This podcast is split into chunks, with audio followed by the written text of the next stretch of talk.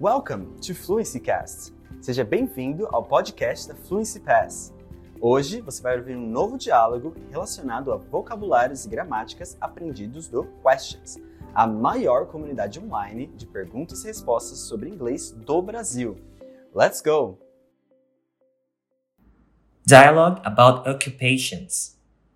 Diálogo sobre ocupações.